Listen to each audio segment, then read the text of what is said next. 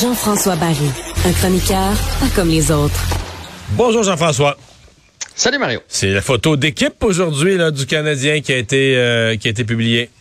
Exactement, tout le monde était là. D'ailleurs, euh, j'imagine que tu as vu Cole Caulfield qu'on a bien installé entre Josh Anderson et David Savard. Question de le faire paraître. Il paraît petit. c'est fou, je sais pas pourquoi on n'a pas on l'a pas mis à côté de Rem Petlick puis Raphaël Harvey-Pinard. Enfin, tout le monde était là et même euh, ben, les blessés. Euh, Gallagher a pris place, Dak, Jake Evans était là. D'ailleurs, ils ont patiné aussi aujourd'hui parce qu'ils ont envie de revenir au jeu d'ici la fin de l'année. Patiner avec des gilets sans contact. Donc, c'est pas demain la veille qu'on va les revoir, mais il aimerait bien se revenir d'ici la fin de l'année. Et même Jonathan Drouin était sur la photo. Ah, il n'a pas été puni pour ça. Non. T'as pensé quoi, toi, de cette punition? Je vais peut-être t'étonner. Moi, euh, je suis pour ça la rigueur, mais j'ai trouvé, euh, j'ai eu l'impression de dire j'aime ça la pêche, mais pas quand c'est moi qui ai le poisson.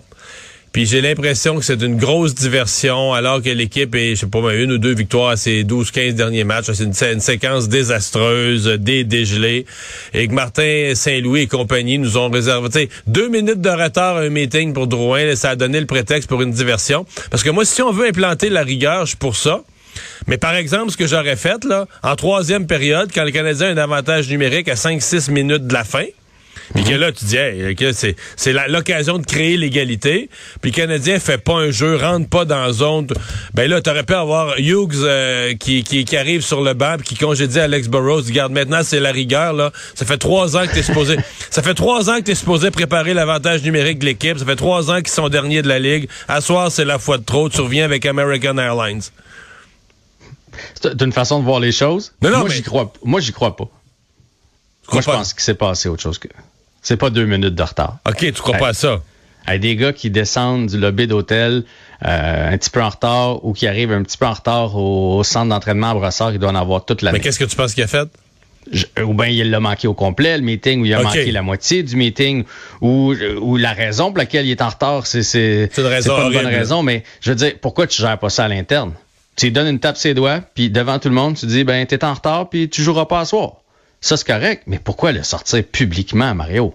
je veux dire, dans, la marmite montréalaise, tu sais bien qu'on on en parle encore, puis c'est arrivé vendredi. Je, tu sais ce que tu vas créer. Mais c'est là que je te dis que j'ai l'impression que c'est une diversion, là. Pour montrer, pour montrer qu'il y a du coaching, puis il y a de la. J'ai pas aimé ça.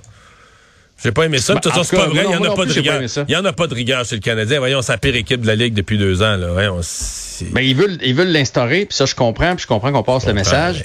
Mais, l'important, c'est de passer le message à l'interne. C'est pas de passer le message à toi, à moi, à, à tous les, les, les, les, gens qui, du Québec qui regardent le Canadien, que, que, que tu nous passes le message qu'il y a une rigueur. Ça change rien. L'important, c'est de la passer dans le vestiaire, mais de pas... Moi, pour vrai, j'ai trouvé ça humiliant pour lui d'affronter les médias pour deux minutes. Il y a quelqu'un qui est jamais arrivé deux minutes de retard dans la vie, là?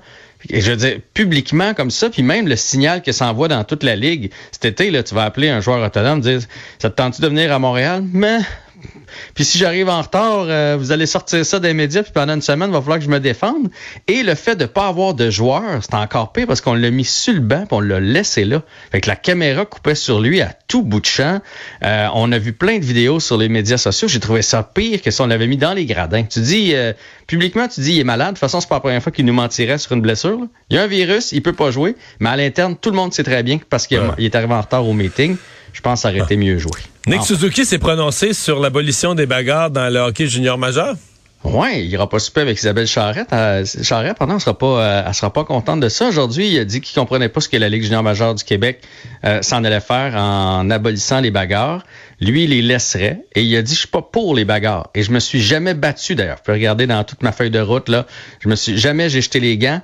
Par contre, j'ai apprécié les fois où certains euh, de mes coéquipiers l'ont fait pour moi. Parce que oui, il y en a qui ont abusé sur moi pendant une game de hockey. Parce que quand il était dans la Ligue de l'Ontario, Nick Suzuki, là, euh, c'était dans les meilleurs joueurs de la Ligue. D'ailleurs, en série, il avait été fumant. Fait que c'est sûr qu'en série, un des plans de match, c'était blesser-les, frapper-les, amocher-les. Puis à un moment donné, une des façons de régler ça, c'est qu'il y en a un plus gros qui va te voir puis fait Hey, si tu recommences, ben il va falloir que tu répondes de tes actions. Puis ça, ça calme, ça calme bien, bien du monde.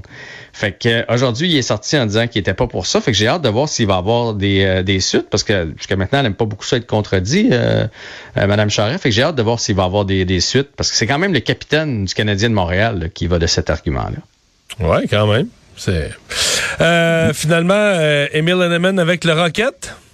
Ouais, ça, Emil Henneman, on l'a reçu en échange de Tyler Toffoli. Je sais pas si tu te. Si Je m'en tu souviens de lui. plus. ouais, ben oui, on a reçu un choix au repêchage et Emil Henneman, euh, dans les faits, s'en va avec le Rocket. Euh, il, il est pas proche de Montréal, là, de ce que j'ai euh, lu et entendu aujourd'hui.